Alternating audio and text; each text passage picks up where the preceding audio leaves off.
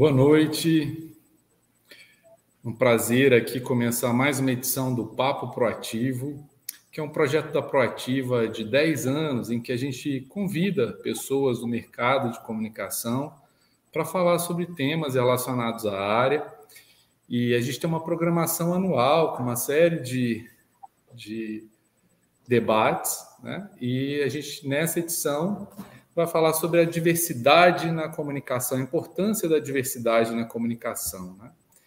É, eu vou dar um tempinho é, para as pessoas chegarem. Enquanto isso, a Yara Vidal, nossa convidada, que eu vou apresentar daqui a pouco, também está se preparando lá. A gente está no canal da Proativa, ao vivo, e é um tema muito atual, né? Tem se falado muito sobre diversidade nos, nos últimos tempos, mas assim, até que ponto, né, tem sido positivo, até que ponto tem sido aprofundado esse assunto? A ideia aqui é, é realmente verticalizar, né, essa discussão. A gente tem uma próxima edição do Papo Proativo no dia 23 do 8, é, sobre como intensificar o melhor posicionamento digital para sua marca, com a Vitória Rolf, que ela é diretora de marca de marketing da Moai Brasil. Eu sou Flávio Rezende, eu dirijo a Proativa Comunicação, que agora em outubro completa 20 anos. Nós somos uma agência de comunicação corporativa é, com sede em Brasília. Nossa especialidade é atendimento a, principalmente a negócios e projetos de impacto social, oferecendo né, serviços e soluções de comunicação para esse perfil de, de público. Vai esperar mais um pouco para começar o nosso bate-papo. O Papo Proativo, como eu disse, ele tem 10 anos. A gente já trouxe várias pessoas, inclusive a Yara já teve aqui outra oportunidade falando sobre outro tema. E foi tão rica a conversa que nós resolvemos convidá-la aí para falar sobre esse tema da diversidade na comunicação.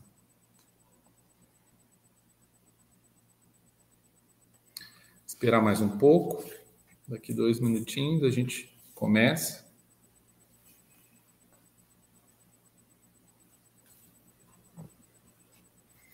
Proativa lançou essa semana também um novo site, www.proativacomunicação.com.br. Lá a gente traz né, um pouco da, da proposta da agência, né, do nosso nossos diferenciais competitivos, um pouco sobre os clientes. Então, quem tiver interesse pode entrar lá no nosso nosso novo portal que já está já tá disponível.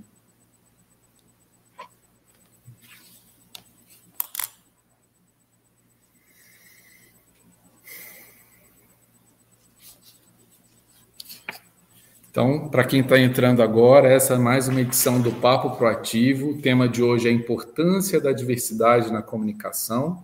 A nossa convidada é a jornalista, pesquisadora independente de moda e política e representante da Fashion, do Fashion Revolution em Brasília, Yara Vidal. Yara, boa noite, seja bem-vinda. Obrigada pelo convite, amigo. Parabéns aí por essa luta de 20 anos, está mantendo uma empresa, que não é fácil, né? ainda mais em tempos tão bicudos. Parabenizo você pela coragem, pela, pelo compromisso aí, né, com a comunicação. E mais uma vez aqui com você, muito feliz de estar aqui, trocar uma ideia de novo.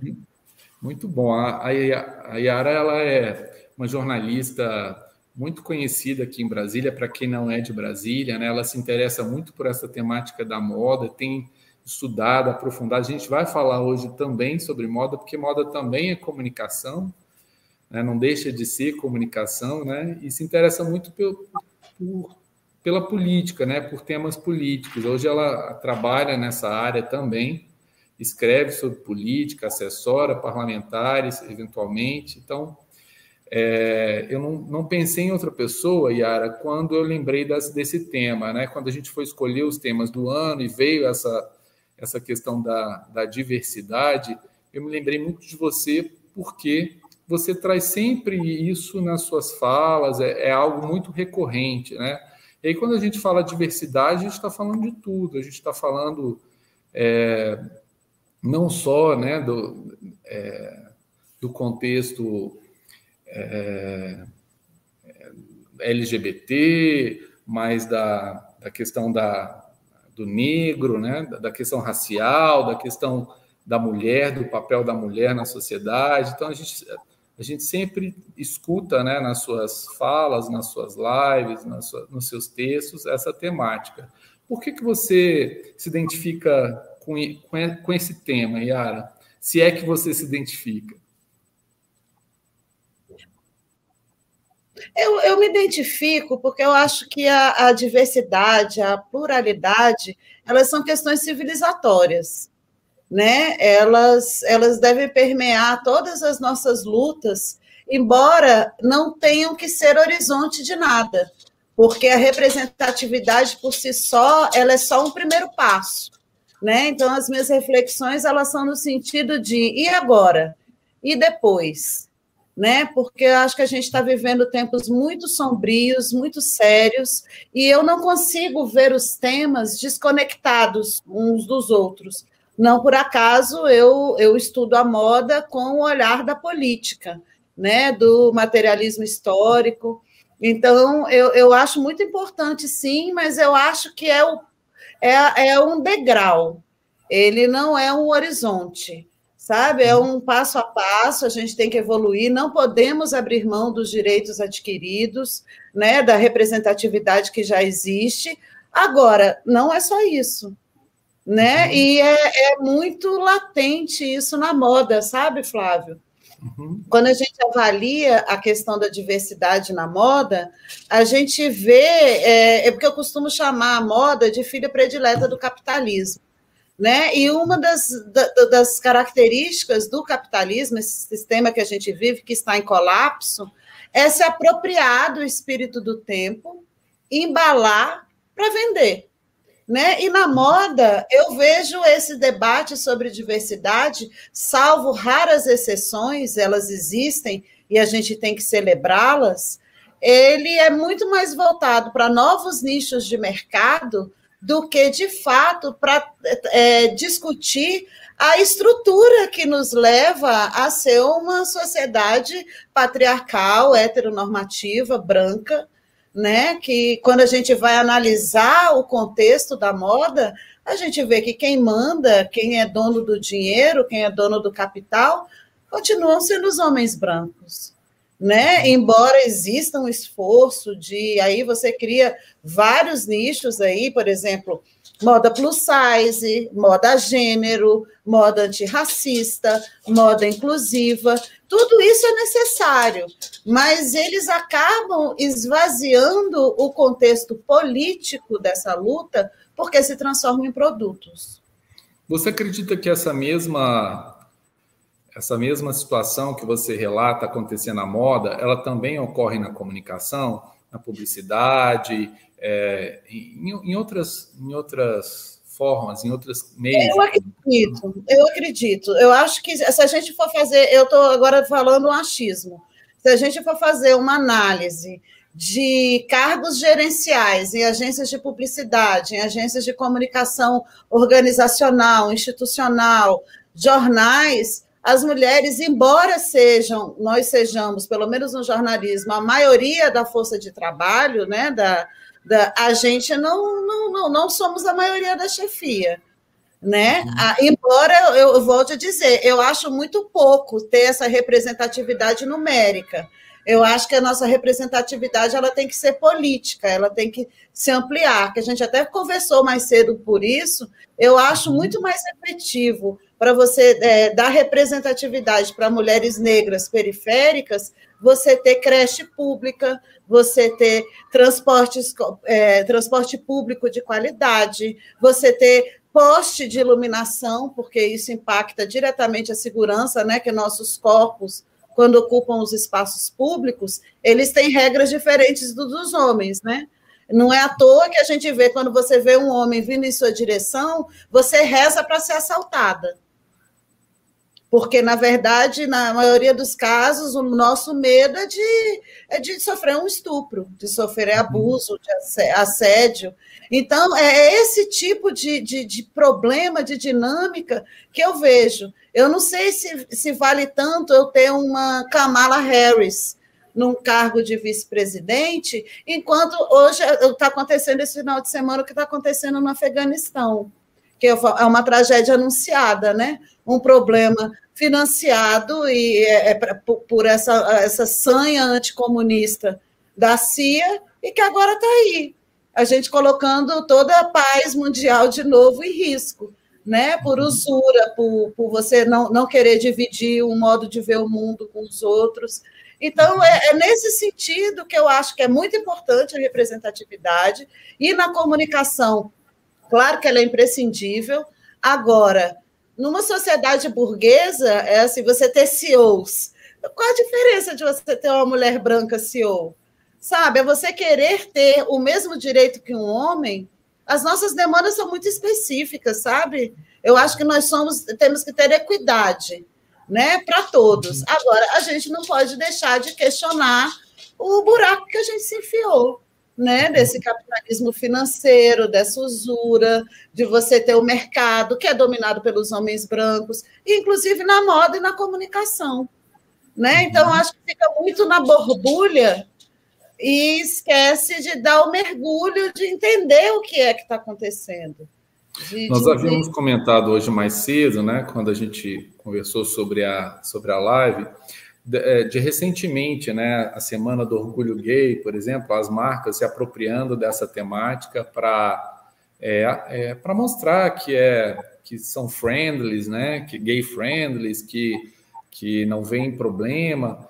E aí você comentou sobre essa questão do capitalismo mesmo, né, do interesse por trás dessa dessa é, desse direcionamento, né, em detrimento de algo ideológico que você veja realmente acontecendo dentro das organizações, né, quando a quando as organizações elas abrem espaço para os travestis trabalharem lá, que tem muitas organizações, né, que tem na prática esse movimento acontecendo dentro da organização, quando na a maioria da, das empresas mostram lá né, essa essa é, temática né, associada à marca, mas que você não vê isso acontecendo na prática. Você quer é, discorrer sobre esse assunto? Então, é, é, porque eu acho que essa é uma das principais características do capitalismo, né? Ele conseguir embalar essas sensações.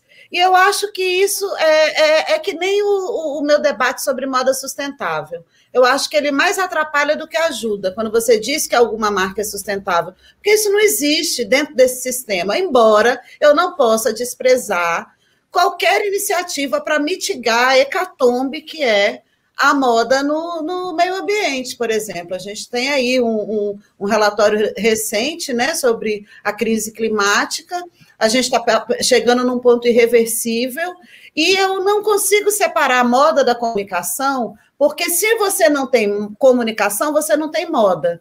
Porque a moda você, ela é muito semiótica, né? Porque vestir por vestir, a gente se veste desde que o mundo é mundo.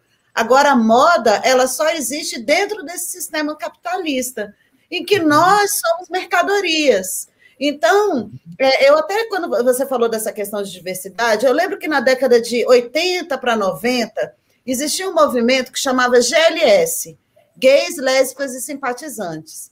E era um movimento de mercado, era um movimento para abrir espaço para que gays e lésbicas e simpatizantes pudessem consumir. Eu acho que já há um, um, um, avanço quando você traz, você substitui essa sigla por LGBT, porque é um outro contexto, é uma luta política por direitos.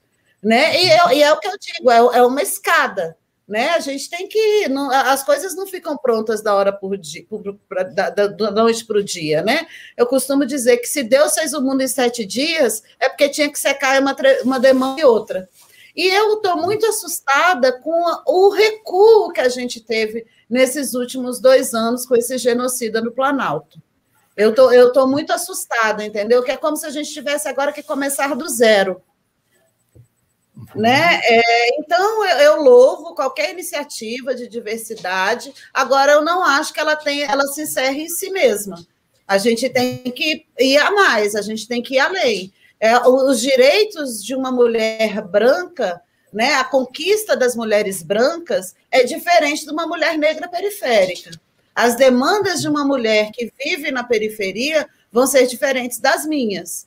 A cor da pele importa. Então, tá tudo junto e misturado, sabe, Flávio? Uhum. É, quando você vê, por exemplo, tem um caso da, de, de representatividade, é que é a Kathleen Jenner, né? Que foi um, um. Ela, antes da redesignação sexual dela, ela foi um atleta homem, um, um vencedor olímpico, fez né, essa transição. Agora, ela não vive as agruras que uma mulher, né, uma mulher trans negra da periferia vive. Então, eu não sei até que ponto é representativo para essas pessoas que estão na base, as pessoas que são mais vulneráveis. Então, esse que é o meu questionamento. Porque não adianta a marca fazer isso. Eu, a gente precisa de políticas públicas. A gente precisa de garantias de cidadãs, entendeu? Para as pessoas independente da orientação, da, da, da é, é, orientação sexual, do gênero, né? Dos, os não binários, os queers, enfim. A gente tem que abraçar todos, eu acredito, é civilizatório isso. Mas Sim. não é só o eu, é o coletivo. E o que você acha, Yara, que é possível ser feito para a gente sair da borbulha e mergulhar, como você diz, né? O que você acha que falta para realmente acontecer esse mergulho, tanto da perspectiva da comunicação quanto da moda, por exemplo? Olha, eu vou ser bem radical com você. Eu acho que a gente tem que tá, ir à raiz do problema. É impossível viver num planeta que quem manda na gente são números. A gente vive uma vida de capitalismo financeiro que é eles que mandam na gente. E a gente ainda escuta de um ser inexistente, um ser inventado, que ele está nervoso, que ele está leniente, que ele é resiliente. Quem está nervoso é o trabalhador, entendeu? É o pequeno empresário que está correndo atrás. Esses caras não, eles vivem no capitalismo de cassino. E aí você coloca a diversidade como mais um produto dessa troca, entendeu? Enquanto na, na real a gente é o país que mais mata gays e travestis no mundo. Todos os dias a gente mata um cidadão brasileiro porque ele não se enquadra na heteronormatividade branca, que é, o, que é dessa nossa burguesia violenta, antinacional, racista, sabe? Então, eu uhum. acho que a gente tem que ir na raiz do problema, sabe? A gente, por uhum. exemplo, semana passada, e isso tem tudo a ver com diversidade, você, a gente aprovou uma mini reforma na Câmara que simplesmente a gente está retornando à escravidão. Eu não chamo de análogo, não, é escravo mesmo. Você sugerir que um jovem, ou seja, um jovem periférico, que não tem dinheiro para ir fazer um, um, um, intercâmbio fora, ele, no primeiro emprego dele, ele não precisa mais ter nenhum direito trabalhista. A gente está vivendo uma uberização assim que a gente desmontou, derreteu tudo. E eu não consigo falar de diversidade sem observar o que está sendo feito para o dia a dia da classe trabalhadora. Porque é muito cômodo você ser uma pessoa branca, rica, como, por exemplo, o governador do Rio Grande do Sul, aí dizer que é gay. E daí? O cara que nunca fez nada pela comunidade LGBT, entendeu? Então, ótimo para ele, isso é um problema dele, o direito dele, eu respeito. Agora, se você for trazer para o debate político, como é o que eu vejo essas, essas empresas querendo lucrar em cima de um, de uma pseudo-diversidade que não é diversa nada. Outro dia estava vendo uma foto do povo da diversidade da Coca-Cola, eu acho, só tinha homem branco, sabe? Não tem um negro, não tem uma negra, não tem um travesti. Aí você, mais uma vez, homens brancos pensando como é que você vai promover diversidade social. Então, isso está entranhado em tudo. E na comunicação, quando a gente, por exemplo, semana passada eu estava brava lendo uma matéria de uma influenciadora que estava carregando cocaína. Não, ela é uma traficante de drogas. Mas como ela era branca, da Zona Sul, ou acho que ela nem era do Rio de Janeiro, não posso nem dizer que era da Zona Sul, era de Minas, mas era uma mulher rica, que ia para Dubai, fazia, é, se relaciona com, com celebridades, aí ela é uma. aí a comunicação, né, os nossos colegas jornalistas chamam isso de é, uma influenciadora traficando drogas. Se você coloca uma mulher negra da periferia, ela é apenas uma traficante. Isso se repete em vários aspectos. Então, que diversidade é essa? Que até na hora de você reportar um fato, você usa essa, esse funil social, de classe social, de cor da pele. Então, é, é, esse o meu questionamento, entendeu? Fica muito na borbulha, julho, ai, que lindo, todo mundo bota arco-íris, e o resto do ano você não está nem aí, você não faz uma nota de, de posicionamento sobre, por exemplo, o que aconteceu naquela aquele atacadão açaí, que fez um cidadão ficar de cueca para provar que não tinha roubado alguma coisa. Isso não ocorreria, não ocorreria com uma pessoa branca. Né? E a comunicação, ela é só um instrumento disso que a gente vive. Eu não acho que seja a má vontade do colega jornalista quando ele vai escrever. É a estrutura que é assim, é uma estrutura patriarcal, heteronormativa e branca. Uhum. Que acaba direcionando, né? Exatamente. E a, ô Yara, é, é, e quando você acha que essa que o mercado ele tomou consciência da necessidade dessa de pelo menos aparecer de que a diversidade parecesse politicamente correta. Quando ele identificou que isso pelo da perspectiva do público era algo visto de uma forma positiva porque se a gente é, se a gente aprofunda um pouco mais e, e resgata um pouco da história eu me lembro assim de a gente precisa ir muito tempo atrás, mas há 15 anos, 20 anos atrás era muito pior, porque aí não aparecia de forma nenhuma, né? Então, quando você acha que foi essa, esse divisor de águas, assim, que pelo menos nessa perspectiva aconteceu? Eu acho que a gente viveu uma, uma grande revolução das, no, no, no jeito de se comunicar. Né? Eu acho que a gente fez faculdade mais ou menos na mesma época, era o meio, a mensagem, né? o emissor e o receptor. E hoje em dia você é o emissor, você é o receptor, você é a mensagem, né? Você é a mercadoria. Então, eu acho que o mercado viu nisso uma chance de vender mais. Uhum. E outra, eu acho que existem muitas, muitos propósitos bons nisso. Eu não acho que tem problema nenhum de você querer ganhar sua vida, pagar seus boletos, ganhar dinheiro. A questão não é essa. A questão é, essas pessoas elas sempre existiram né? Elas sempre existiram, sempre foram consumidoras. Só que quando você cria uma rede, cria uma maneira de você se expressar sem precisar do meio, aí o mercado vai ter que se adaptar. E eu, eu, eu volto a dizer, essa é uma das principais habilidades capitalistas. É entender o que está acontecendo para capturar e ganhar dinheiro. A gente fez isso com a moda sustentável, com a moda plus size, com a moda gênero, com a moda antirracista, a gente está criando nichos de mercado. E a gente está fazendo a mesma coisa na comunicação, você vai criando nichos, né? Porque é assim que funciona, é, é, é a base disso que a gente vive, é a acumulação de capital. E hoje em dia, o que, que é? Que, que é o mais valioso? No seu celular, o que, que é valioso nele? É o equipamento ou é a tecnologia embarcada? É dado, é informação. As maiores empresas, as empresas mais valiosas nesse capitalismo de cassino é o Google, o Facebook, a Amazon, a Uber, né? Eles não têm produtos físicos, bens de capital, mas eles têm inteligência, eles têm tecnologia, eles têm um a gente está criando um novo jeito de viver, que foi inclusive acelerado com a pandemia né? Essa questão. Aí você acaba criando nichos. Eu acho que todo mundo é classe trabalhadora, para início de conversa. Acho sim que a gente tem que respeitar todas as pautas identitárias, lutar juntos, mas elas não podem ser um fim. Eu vi outro dia um rapaz que foi BBB, as pessoas celebrando ele fazer uma propaganda de um banco cujo diretor foi dizer que deveria haver um golpe para não voltar o Lula. E as pessoas, eu vi o colega celebrando isso. Eu me, digo, me pergunto, o que, que tem para você celebrar nisso? Ah, é diversidade. Que diversidade? Diversidade para fuder com o trabalhador, desculpa a expressão, para lascar com a classe trabalhadora?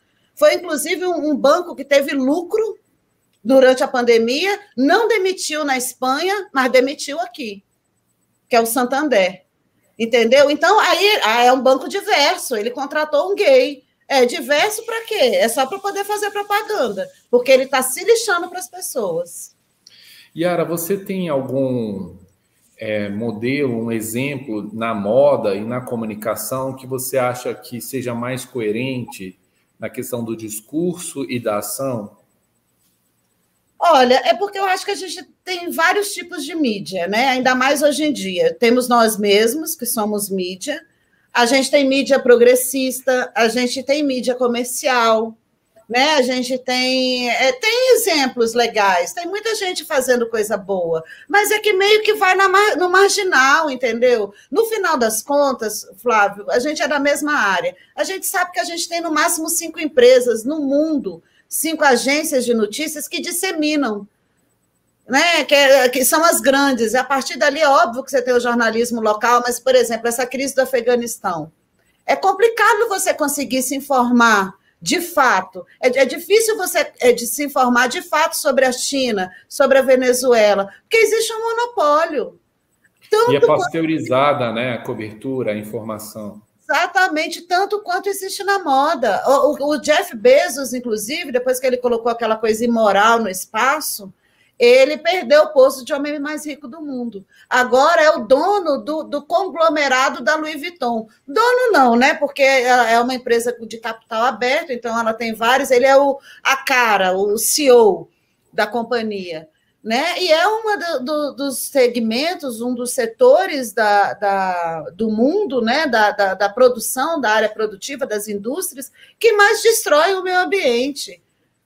Sabe? E o tempo inteiro, outro dia eu vi outra empresa de que vende, a, a base dela é fast fashion, que é roupa rápida, que eu tenho até meu, meu, meu, meu jeito particular de fazer essa crítica. Mas ah, vamos lançar um, um dia insustentável. Isso não existe, cara. Não existe você lançar. Isso não existe. Sustentável é no máximo aquilo que já existe. Sabe? Agora, você criar uma peça publicitária, aí você cria a peça publicitária, o, o jornalista de moda noticia aquilo sem uma gota de pensamento crítico. A gente embarca, entendeu? A comunicação de moda é uma coisa assim, eu fico impressionada. Eu falei, não é possível que as pessoas só leem CNN BBC e Reuters. Não é possível que você não queira é a busca do contraditório, mas parece que, como ali tem três é, fontes que falam a mesma coisa, acha que está ok. Então, é, é uma crise é, básica, entendeu? Que a gente está vivendo no jornalismo, que a gente tem vivendo muito, tempos muito difíceis mesmo. De redução de receita, de, de mudar a plataforma, ninguém mais compra papel, ninguém mais compra jornal impresso. Aí você tem mecanismos de você burlar a assinatura para você ler. Então, são muitas coisas aí, não é um debate simples. Né? Eu não acho que seja culpa do meu colega jornalista, é culpa da estrutura, é culpa da, da lógica a qual ela, ele serve, entendeu? O sistema ao qual, que, ao qual ele serve. E esse tema da diversidade ele foi capturado por essa galera que quer ganhar dinheiro, que faz batatinha frita com, com ondinha de arco-íris. Aí você vai olhar lá quantas pessoas trans, quantas pessoas é, não binárias ele contrata? Zero, nenhuma. No máximo, as mais bonitinhas para poder fazer propaganda. Então, não consigo ver isso como diversidade, eu consigo ver isso como um, uma estratégia de mercado. Sim. Você falou muito sobre o meio e o fim, assim, né? Na moda, especialmente, quando você diz assim, ah, por exemplo, é, os estilistas que utilizam mulheres com corpos fora do padrão, por exemplo, né, para apresentar. É, e aí a gente olha isso uma, da, da, perspectiva capitalista, você vê isso como, ah, mas é, o cara está ele está se promovendo a partir dessa dessa escolha né, dele. É, mas como é isso, né? Porque quando, quando é, por exemplo, nos desfiles se segue um padrão, critica-se porque é um padrão. E se você sai do padrão, se você utiliza uma modelo é, com síndrome de Down, por exemplo, o cara está sendo oportunista, É, é, como é isso, Yara? Não vejo como oportunismo, não. É o que eu disse. Eu, eu, eu aprovo qualquer iniciativa que dê visibilidade, porque as pessoas querem ser vistas. E, sobretudo na moda, eu não posso desconsiderar isso. Porque a moda ela é imagética, ela é semiótica. Você quer ver uma pessoa que tem um corpo parecido com o seu. O meu problema não é não, não é com o estilista. O meu problema não é com aquela marca que faz. A minha crítica não é para as pessoas que se esforçam em fazer essa inclusão. A minha crítica é com o sistema que captura isso para transformar em produto. Pode até ter sido lá, por exemplo, tem, tem é, iniciativas sensacionais para, por exemplo, é, pessoas com espectro de autismo, elas têm uma relação muito diferente no toque. Então, a costura incomoda, a, a etiqueta incomoda. Uma pessoa que é cadeirante, ela tem uma demanda diferente de roupa né? Ela precisa adaptar aquela calça jeans e outra. Todo mundo tem direito de ficar bonito, Flávio. Todo mundo. Agora, a gente não pode tratar essas iniciativas pontuais e bem intencionadas como solução para problemas. Porque quando eu vou analisar, aquela roupa inclusiva, de moda inclusiva, ela não cabe no bolso de uma pessoa pobre. Quando eu vou analisar o acesso àquela roupa para pessoas no espectro de autismo, ela não cabe no bolso da pessoa que mora na periferia. E isso é uma questão, na minha avaliação, de políticas públicas. A gente não pode simplesmente ter que criar nichos de mercado especiais e caro, porque é caro mesmo. Qualquer pessoa que conheça a cadeia produtiva, você sabe, você só consegue baixar o preço se você tem escala. Quando você faz uma coisa customizada, ela vai ser mais cara. Agora, será que isso não é uma questão de cidadania? Qualquer pessoa ter direito de se vestir? Aí eu, eu até lembrei de uma outra polêmica que eu faço, que é o seguinte: você às vezes chega num bar, aí o bar, né, nessa questão da, da, da Comunicação, no caso, a linguagem inclusiva. Ah, todos bem-vindos. Aí você pergunta: você tem um cardápio em braille? Não. Você tem alguém que fale em Libras? Não. Ah, você tem um cardápio com pictograma? pictograma? Não. Que inclusão é essa? Uhum né? É uma inclusão oba-oba, é importante você a pessoa se sentir representada na linguagem, mas é só isso? Você acha às que vezes, isso é comunicação inclusiva? Às vezes nem o banheiro adaptado tem, né? Ah, mas a pessoa te chamou de todes, de amigue, enfim. Massa, beleza, cada um tem que ser chamado como quer. Mas é só isso mesmo que a gente vai tratar de inclusão? A comunidade surda, a comunidade muda, a comunidade cega, ela também tem direito. Uhum. Né? E eu não acho que isso tenha que ser benevolência de marcas, de empresas. Isso deveria ser obrigação, porque é um cidadão brasileiro como eu e como você. E isso vale para a moda, vale para a comunicação. Quando começa essa batalha né, de uma linguagem neutra, super apoio. Agora, é só isso. Eu acho que tem que ter a linguagem neutra também. Mas a gente também tem que adotar ah, braille. Eu nunca vi nenhum veículo de comunicação em braille. Uhum. Agora que a gente tem tido, felizmente, linguagem de Libras. Por quê? Porque existe uma lei obrigando. Uhum. Entendeu? É o poder público. Para você que está entrando agora, a gente está apresentando o Papo Proativo com a Yara Vidal. A Yara, que é jornalista, ela é pesquisadora independente de moda e política e representante da Fashion Revolution em Brasília. Hoje o tema é a importância da diversidade na comunicação. O Papo Proativo é um espaço de discussão né, de temas que, que, que se relacionam com a comunicação, buscando estabelecer uma relação pedagógica com o mercado para aprofundar as discussões. Yara, voltando agora ao nosso, nosso bate-papo, você começou a se interessar por moda em que momento? Por que, que isso hoje é tão forte para você?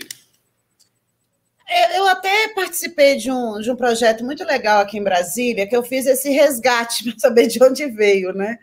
Minha mãe era costureira, né? E mamãe, depois de, de ser costureira, ela, ela passou no concurso público na Câmara Então, assim, eu vi a, a Assembleia Nacional Constituinte, eu vi a, a, promulgação da Constituição, direta já, né? Ver que eu sou velha. Eu vi tudo isso, e isso me, me impactou muito como pessoa. E a moda é uma coisa que existe desde que eu sou pequena. Eu sempre gostei de vestir diferente dos outros. Minha mãe até brincava, porque ela costurava. Minhas primas, minha irmã só queriam roupa com etiqueta. Eu não. Eu queria roupa que ninguém tivesse, que fosse só minha. Então eu vestia, ixi, botava até cola. Se não tivesse pronto na hora que eu quisesse, eu não, passo uma cola e tá ótimo. Então eu tenho uma relação de moda que é uma relação muito política até, porque, por exemplo, eu cubro o Congresso desde novinha, né? Trabalho ali naquele meio. Eu nunca usei um terno, sabe? Eu sempre, eu sempre fiz questão de ter meu próprio estilo, criar meu próprio estilo. E aí, trabalho política é uma coisa muito cansativa, né? Aí eu comecei a escrever um blog sobre consumo consciente, que é uma expressão que eu nem adoto mais, porque eu não acredito mais nela. E comecei a estudar a moda como como sistema mesmo, sabe? Me mergulhei, encontrei o marxismo, que é o materialismo histórico, que me consegue fazer com que eu compreenda melhor essas dinâmicas do capitalismo e tô, seguir esse caminho, sabe? A cada dia eu vou me aprofundando mais. Eu acho que as coisas são todas interconectadas, acho que não existe, não dá para falar de moda sem falar de política, sem falar de meio ambiente, sem falar de diversidade, sem falar de comunicação, porque a gente não vive em caixinhas. E as coisas elas são imbricadas, entendeu? A gente está vivendo um, um tempo que a gente realmente tem que parar para elaborar, dar uma respirada e elaborar. E eu vejo na moda um, um exemplo disso tudo. Eu consigo ver essas dinâmicas, eu consigo ver as crises que, que se abatem sobre esse sistema cada vez em, em tempos mais curtos. E é uma jornada que eu acho que não tem mais volta, sabe? E a proposta do movimento Fashion Revolution, qual é? Não, é uma proposta muito bacana, eu tenho muito orgulho de participar. É um movimento plural, ele está presente em mais de 100 países. E eu, te, eu sou, eu fui voluntária em 2017. Aí em 2018 me convidaram para assumir. E como Brasília tem uma peculiaridade, a gente não tem indústria, a gente tem até muita confecção de uniforme, tem muitos estilistas muito talentosos, gosto de vários, não vou nem citar nenhum para não, não deixar ninguém de fora, porque tem muito amigo querido, mas a gente não tem indústria né? Diferente de, por exemplo, dois lugares que eu tenho mais afinidade, que é São Paulo e Pernambuco, que tem um parque, né? Uma, um têxtil muito potente. Então, eu resolvi é, trazer para o debate político, porque há muitos encontros na moda com a política no Congresso mesmo, que é onde, sobretudo, eu atuo. Por exemplo, a Política Nacional de Resíduos Sólidos, o PL do veneno, pele do veneno que corre o risco de voltar a qualquer momento diante dessa boiada ecocida, né, que está em curso nesse país, que é o seguinte: as pessoas, é, tem até uma, uma plaquinha ali atrás, não sei se vocês estão vendo, quem fez minhas roupas. Ela é o ponto de partida para as nossas reflexões do movimento Fashion Revolution. E quando você se, se se interessa em saber quem fez as suas roupas, você vê que é uma coisa muito mais complexa do que simplesmente saber o nome da costureira ou o nome da marca. Porque aquela fibra ela foi cultivada. E no caso do pele do veneno, que é o que eu quero falar, a, a fibra natural mais usada no mundo é o algodão. O algodão, no mundo inteiro, ele é responsável por quase um quinto dos agrotóxicos utilizados. Né? É uma, um cultivo extremamente nocivo para o meio ambiente, extremamente nocivo para o trabalhador e para a trabalhadora do campo, quando se usa agrotóxico. Tem outros tipos né, de, de algodão, que é uma, um percentual muito pequeno, que é, por exemplo, o agroecológico, que consegue conjugar segurança alimentar, não uso de agrotóxicos, e empoderamento daquela família, daquele núcleo familiar em pequenas propriedades, e tem o que é realmente responsável pela maior parte da nossa produção, que são os latifúndios. E essa baboseira de que agro salva, salva nada, agro não, não gera emprego, entendeu? Agro é tudo mecanizado, agro envenena o solo e exporta. não gera emprego, não tem, não fica riqueza, fica riqueza no bolso deles.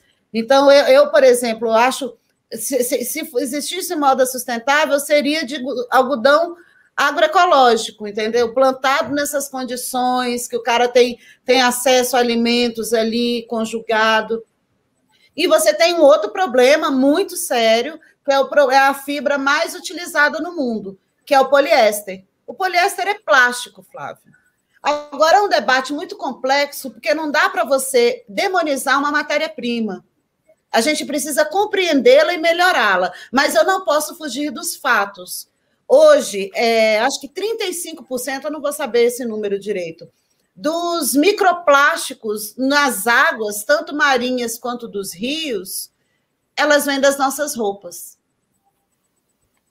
Do, da roupa que a gente veste, que é o microplástico. E, por outro lado, é uma fibra mais barata. Então, eu posso democratizar o, o, acesso, porque eu volto a dizer, todo mundo tem que ter direito de se vestir como quiser. E não é porque eu não tenho dinheiro para comprar de uma moda, de uma moda autoral, de uma o que se diz sustentável, que eu não tenho direito de consumir. Então, a, a, a política ela está entranhada na moda da gente discutir o que é, que é o capitalismo financeiro, por que, que uma, uma empresa que atende a um, um grupo de do 1% detém tanto poder sobre a cor que a gente vai vestir, o tipo de estampa que a gente vai vestir. Então, é, é, muito complexo, entendeu? E é assim, não dá para você chegar e demonizar, porque a moda, ela é responsável, é a segunda maior geradora de primeiro emprego no país. 80% da mão de obra na cadeia produtiva da moda é feminina. Então a gente tem que ir devagar com andou. Agora, a gente não tem muito tempo mais, não. A gente está destruindo o planeta. E a moda tem um, um, um, um, papel muito, muito fundamental nessa destruição. É, eu vejo muito você falar sobre que é algo que também eu sempre propago e eu dissemino, assim como é, é, estimulando as pessoas a comprar do pequeno, né? Isso não só na perspectiva da moda, mas em todo o contexto. Hoje eu estou morando numa região mais afastada e a gente fica assim mais distante, né, dos, dos mercados. Eu moro no Jardim Botânico e eu faço questão, assim, de no final de semana, de comprar as verduras da barraquinha ali da tiazinha que fica na frente do condomínio, né? Eu acho mais próximo, eu acho mais próximo da sustentabilidade é eu ajudar as minhas manas e os meus manos a pagar boleto. É eu diminuir a pegada de carbono do meu alimento. É eu evitar comprar da indústria alimentícia e procurar comprar do pequeno agricultor Agora, a gente tem que ligar o GPS, né, Flavinho? A gente, tá, a gente não pode chegar e dizer que isso é solução num país em que 20 milhões de pessoas estão passando fome. Elas não têm essa escolha. Se ela uhum. tiver que comprar sticker, ela vai comprar, porque é melhor do que passar fome. Então, acho que a gente tem que uhum. baixar a bola e entender que o buraco é mais embaixo. É importante o que você faz, o que eu faço, a minha escolha, a sua? É. Mas você acha justo todo esse hecatombe recair nas escolhas do consumidor? Eu não acho uhum. justo. Eu não acho uhum. justo. Eu, ah, a pessoa não, não come bem porque não quer. Não, é porque é o que ela tem, gente. É o que ela pode comprar, é aquilo. Uhum. Né? Então, o é, que é acessível, né? O que é, o que é. Eu digo assim, eu acho que quando você tem essa possibilidade de fazer a escolha, talvez ela seja mais coerente com essa linha de raciocínio. É isso que eu quis dizer. Exatamente, eu acho. Mas, eu faço infelizmente, a maior parte das pessoas não tem essa é, a não condição dessa escolha. Né? Não é nem a escolha, ela não tem comida. Ela não tem comida. A gente tá, a gente voltou, a fome voltou no Brasil. E isso vale o mesmo para roupa. Entendeu? Como é que eu posso demonizar uma pessoa que compra na rodoviária. Ah, mas isso é pirata. Ah, mas isso é isso. Gente, é o que a pessoa pode comprar. Ela quer, ela quer vestir uma roupa legal. É aquilo. Ah, mas é de plástico. Que seja. Tá ok, o problema não é dela, o problema está na indústria, que não para, por exemplo, para se tocar que existe uma, uma, política nacional de resíduos sólidos e que tecido, até onde eu sei, ele não é nem ar nem água, é sólido. E a gente, se a gente vai a aterro, você vai ver a quantidade de texto que tem nos aterros. E são Frankensteins, viu? Você tem que são fibras todas misturadas. É muito difícil você achar um algodão 100% que vai decompor. Se você botar numa composteira, ele vai decompor, porque é uma matéria orgânica. Né? Aí, aí vem com essa outra baboseira de não sei o que orgânico, não sei o que orgânico. Gente, orgânico é o que é orgânico. É o que é da, da natureza. Com ou sem veneno é orgânico né? E aí você cria os Frankensteins, que são plástico. Então, por que, que a gente também não investe em pesquisa para poder saber como reciclar aquilo, aumentar o uso, a quantidade de uso? Então, é, é um contexto todo, entendeu? De, até de desindustrialização que a gente vive no Brasil, que atinge a moda.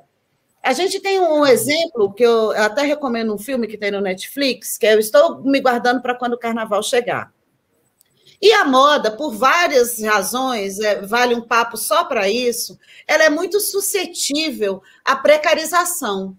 É muito barato você criar um núcleo produtivo, né? É uma coisa que você pode fazer em série. Então, uma pessoa costura isso, outra pessoa costura aquilo, aí outra pessoa junta. Então, você não tem tanto, não tem que desenvolver tantas habilidades. E você acaba gerando uma, que é uma coisa muito neoliberal, né? Que a pessoa é empreendedora. Ela, na verdade, é uma desassistida. Se ela para de trabalhar, ela não tem o que comer.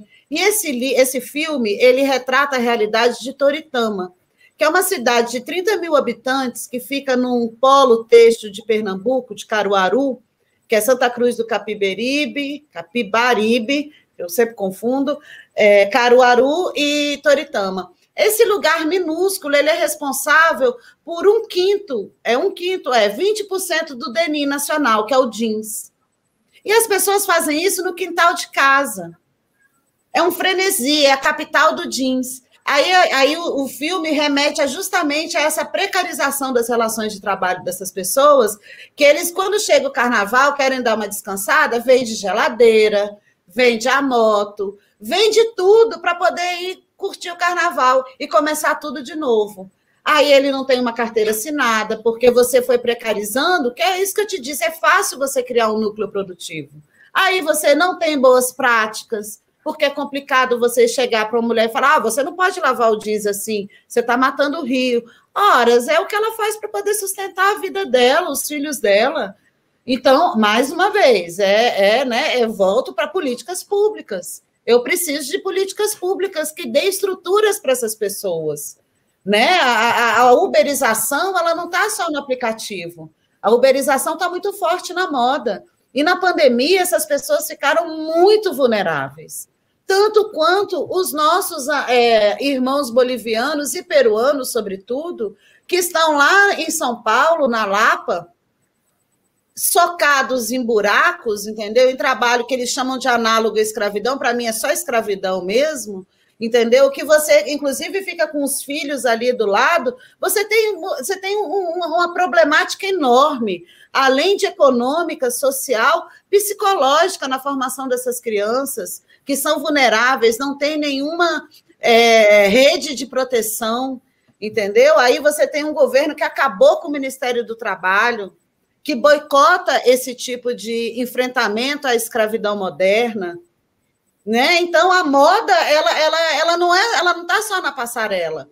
Então eu, eu, fico às vezes irritada de tanto peso que se dá à diversidade se esquece do, do trabalhador, se esquece daquela pessoa que costura, que a gente desde criança a gente tem a costureira de bairro, Aí você cria movimentos, slow fashion. Slow fashion é só costureira de bairro, minha gente. Eu sei lá, comprar o tecido, pegar um retalho e fazer. Não, mas aí a gente cria um nicho de mercado. Entendeu? Porque eu, eu não, não é culpa das pessoas, não. Não é culpa de quem diz que faz slow fashion. É esse sistema que transformou as pessoas em mercadorias. A gente deixou de ser gente, a gente é mercadoria. Agora, então, a gente é mercadoria com veículo. Tem Instagram, tem Facebook, tem TikTok, tem Twitter, né? E a moda está nesse contexto. E a diversidade também, não é? E mais uma vez, eu deixo bem claro, eu não sou contra a gente avançar. Agora, diversidade não é fim. Diversidade é um processo de civilização, civilizatório. Acho até, inclusive, que me dá preguiça, por exemplo, eu sou feminista. Juro por Deus, a gente não é possível que a gente ainda está discutindo esse tipo de coisa em 2021. 2021, a gente teve que discutir. É, é, tem uma lei agora que é, autoriza uma mulher a colocar DIL no SUS sem autorização do marido. Vê que maluquice, velho. Você tem que. O seu corpo, a, a, nossos corpos, eles são legislados por homens brancos. É, você, quando, quando fala isso, quando fala sobre esse assunto, é, é visceral em você, né? Parece que reacende assim é, o que você tem de mais. É, que é algo que é muito latente né, na sua forma de enxergar o mundo, na sua forma de atuar, e por isso que você é tão maravilhosa assim, e tantas pessoas tem, é, te acompanham né, e têm assim, olhado de uma perspectiva um pouquinho mais panorâmica, um pouquinho mais profunda sobre essas temáticas que nos circundam, né, que estão no nosso dia a dia, mas que às vezes a gente não consegue enxergar né, o que está por trás dessas, dessas histórias. É, e assim, não é anular o esforço das pessoas, não. Poxa, é assim que às vezes quando a gente fala da moda, a pessoa que tem uma pequena empresa, uma pequena, é, um pequeno núcleo produtivo acha que está falando com ela. Eu não estou falando com ela. Eu estou falando do capitalista, eu estou falando do, do cara que é dono dos meios de produção, entendeu? Eu estou falando do cara que não tem mais nem cara entendeu? Ele só fica nervoso, que é o mercado ficou nervoso. A gente está vivendo num cassino, cara, e as nossas vidas viraram fichas. As nossas, que eu digo, classe trabalhadora, que embora você seja um empresário, você é classe trabalhadora, porque se você perder cliente, você não sobrevive. Você não, o nosso capital é isso aqui, isso aqui. Sabe, a gente não tem, é, não tem patrimônio para ficar aí, como esse povo que nunca trabalhou na vida, entendeu? Aí cria uma marca que aí compra outra marca, que tem, tem muito disso no Brasil, a pandemia também trouxe isso, a gente teve agora o tal do grupo Soma, comprou a Ering, aí vai virando conglomerados, e eles engolem os pequenos, né? Os monopólios, os oligopólios, e isso também existe na moda. E é isso que é canceroso, não é o, o a, a, minha amiga lá que faz um, um moletom para você usar em casa, que faz, que paga bem a costureira, só que não consegue vender como vende essas marcas. Ela não vai conseguir aquele preço, ela precisa sobreviver. Ela não tem economia de escala, né? E eu acho que a gente tratar de diversidade sem falar disso é pouco. Vamos tratar de diversidade, mas vamos ligar o GPS, né, minha gente? Né? Vamos, vamos ligar o GPS, vamos entender que a gente está no, no, no, num sistema em colapso. Está colapsando. Uhum. Não, não tem dois planetas, gente. Era essa pergunta que eu ia falar para você, mas eu acho que você acabou de responder, né? Que é, você fala muito sobre uberização e eu, e eu, te pergun eu ia te perguntar sobre é, como você vê essa esse panorama a médio prazo, eu não diria nem a longo prazo. Né? Uberização? Né? Oi, da uberização das relações de tá trabalho. Lascado. A gente está lascado. Isso, inclusive, gente, não é uma coisa que veio, nasceu do dia para a noite. Isso tem uma história, isso tem uma história. Quando a gente vai observar o que é o neoliberalismo, que tem a expressão dele na lida das pessoas, a necropolítica, porque a nossa vida não vale mais nada, né? Porque nós não, somos, não temos mais vida, nós somos mercadorias. Ele, a gente destruiu os sindicatos, a gente destruiu os direitos trabalhistas, tudo visando lucro. A gente derreteu tudo que a gente conquistou na, na, Constituição Cidadã, ela foi derretida com a reforma, a deforma trabalhista do, do Temer, outra deforma trabalhista do, do, desse genocida, tem a PEC do teto de gastos, que está aí esfregando na nossa cara a bobagem que a gente fez. a gente simplesmente dizer que tem que ter um limite para você cuidar da vida das pessoas. Olha que maluquice. A gente tem um cidadão no Ministério da, da, da, Educação que acha que, por exemplo, a gente falando de diversidade, que pessoas é, com deficiência atrapalham. Ele acha que a universidade não é para todo mundo. Né? A gente vive num lugar que tem uma ministra da família que diz que mulher tem que usar rosa e homem tem que usar azul. E isso está tudo nesse contexto, entendeu? De desmonte. A gente está vivendo, eu, eu fico, às vezes, angustiada de as pessoas não enxergarem o buraco que a gente se meteu. E não é um buraco de hoje, não, é um buraco que foi agravado com o, o, a ascensão da extrema-direita né, reacionária, violenta, golpista, autoritária. E isso se reflete em tudo, Flávio, inclusive na comunicação. Você não lembra de uma escolha muito difícil? Você lembra da escolha muito difícil? Agora eles estão pagando, aqui, aliás, eles não, a gente está pagando pela escolha muito difícil. Entendeu? E isso, é, aí eu me pergunto, isso é ser diverso? Você abrir, por exemplo, eu lembro que a, a, um desses dessa grande mídia abriu um, um espaço para tratar de mulheres e o primeiro cara que foi escrever foi um macho, foi um homem. Homem branco, claro, né? E eu não estou falando de lugar de fala, não, sabe? Eu estou falando de, aí sim, representatividade.